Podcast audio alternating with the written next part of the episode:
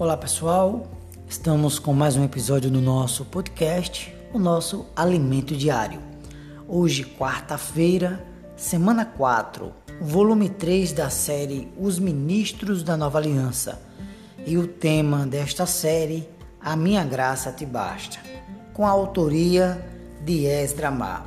E a narração fica comigo, Dilson Pereira, com a função de transmitir ao seu coração uma palavra de fé, esperança e salvação.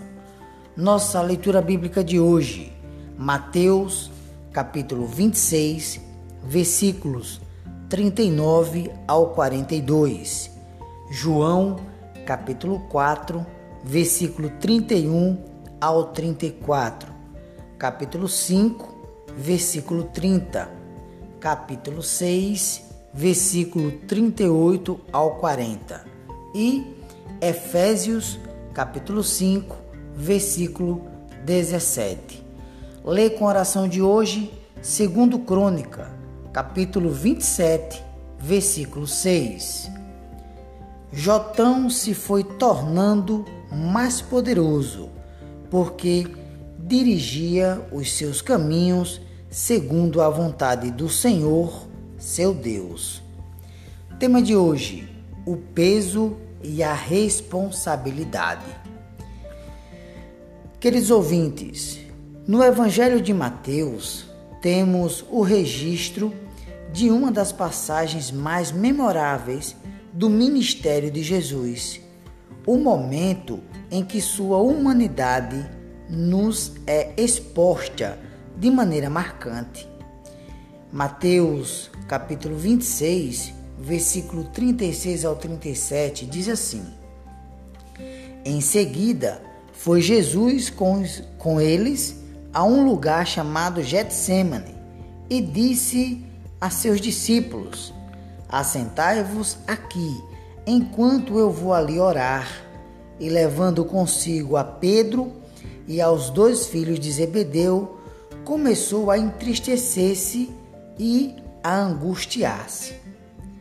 Queridos, naquela ocasião, Jesus experimentou uma profunda depressão.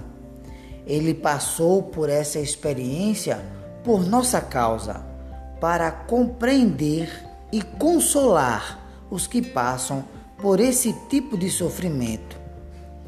A expressão, abre aspas, angustiar-se, fecha aspas, no original, ela denota depressão, depressão em grau máximo. Queridos, o Senhor Jesus experimentou esse nível de sofrimento para entender o que sentimos e poder encorajar-nos. Continuando a leitura de Mateus, o versículo 38 diz assim: A minha alma está profundamente triste até a morte. Ficai aqui e vigiai comigo. Amados, essa declaração ela mostra o quanto Jesus era humano e suscetível a passar pelos mesmos problemas e dificuldades porque nós passamos. Porém, nada o impediu de fazer a vontade do Pai. Prosseguindo no versículo 39, ele diz assim: Adiantando-se um pouco, prostrou-se sobre o seu rosto, orando e dizendo: Meu Pai. Aqui vemos o seguinte, queridos: vemos a importância da oração. Em um momento de profunda inquietação, Jesus não hesitou em orar e consultar o Pai sobre qual seria a sua vontade. Em nossa experiência, também devemos aprender a consultar o Senhor antes de fazer qualquer coisa. A oração exata de Jesus foi a seguinte: Meu Pai, se possível, passa de mim este cálice. O cálice aqui refere-se à morte de Cristo, a forma como ele iria morrer pregado numa cruz, sangrando até a morte. Porém, queridos irmãos, sua maior angústia estava relacionada ao fato de os pecados do mundo inteiro estarem sobre ele na cruz. E se ele falhasse? Queridos, isso o angustiava, afinal, ele era tão humano quanto qualquer um de nós. Uma falha sua levaria toda a humanidade para o castigo e para a condenação eterna, ou seja, o lago de fogo. O destino da humanidade estava sobre os seus ombros. Mas e nós? Como ministro da nova aliança, sentimos o peso da responsabilidade sobre os nossos ombros? Queridos irmãos, queridos ouvintes, muitas pessoas dependem de nós para alcançar a salvação. A responsabilidade que nos foi confiada é muito grande. Se falharmos, muitos irmãos irão tropeçar. Ao concluir a sua oração, Jesus deixou-nos um modelo. Ele não insistiu para seu pedido ser aceito. Antes, entregou-os nas mãos do Pai para que fosse feita a vontade do Pai. Queremos, queridos, seguir o mesmo exemplo do Senhor e confiar nossa vida ao Pai, ciente de que Ele fará o melhor para nós. Uma experiência. Recentemente, a minha esposa teve câncer, câncer no seio.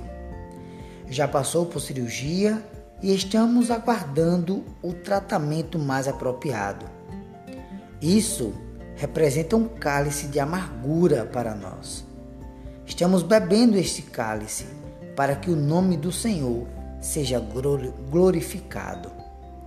Somos gratos a Deus pelas orações que recebemos e temos orado para que Ele nos guie conforme Sua vontade.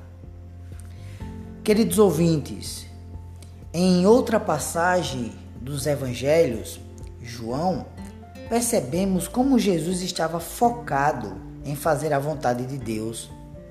A vontade do Pai estava acima até mesmo de suas necessidades físicas mais básicas, como comer, por exemplo, se alimentar. A saciedade do Senhor se dava quando a vontade de Deus era realizada. Essa deve ser a comida de um ministro da nova aliança. As passagens de João 5, versículo 30 e João 6, versículo 38 nos mostram que enquanto estava na terra, Jesus não fazia a sua própria vontade, e sim a vontade daquele que o enviara. No Evangelho de Jesus, segundo escreveu João, ele revela a sua vontade. João capítulo 17, versículo 24 diz assim: Pai, a minha vontade é que onde eu estou estejam também comigo os que me deste, para que vejam a minha glória que me conferiste, porque me amastes antes da fundação do mundo. A vontade do Senhor é que estejamos onde Ele está, assim como o Filho foi glorificado Deus também quer introduzir-nos na glória, isto é, nele mesmo.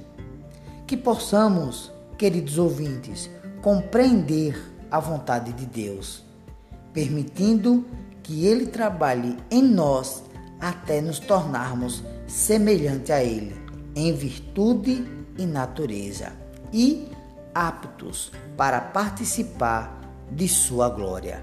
Aleluia! Louvado seja o Senhor.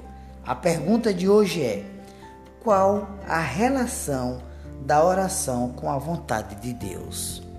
Queridos irmãos, um excelente desfrute, que Deus te abençoe e até o nosso próximo episódio do nosso podcast.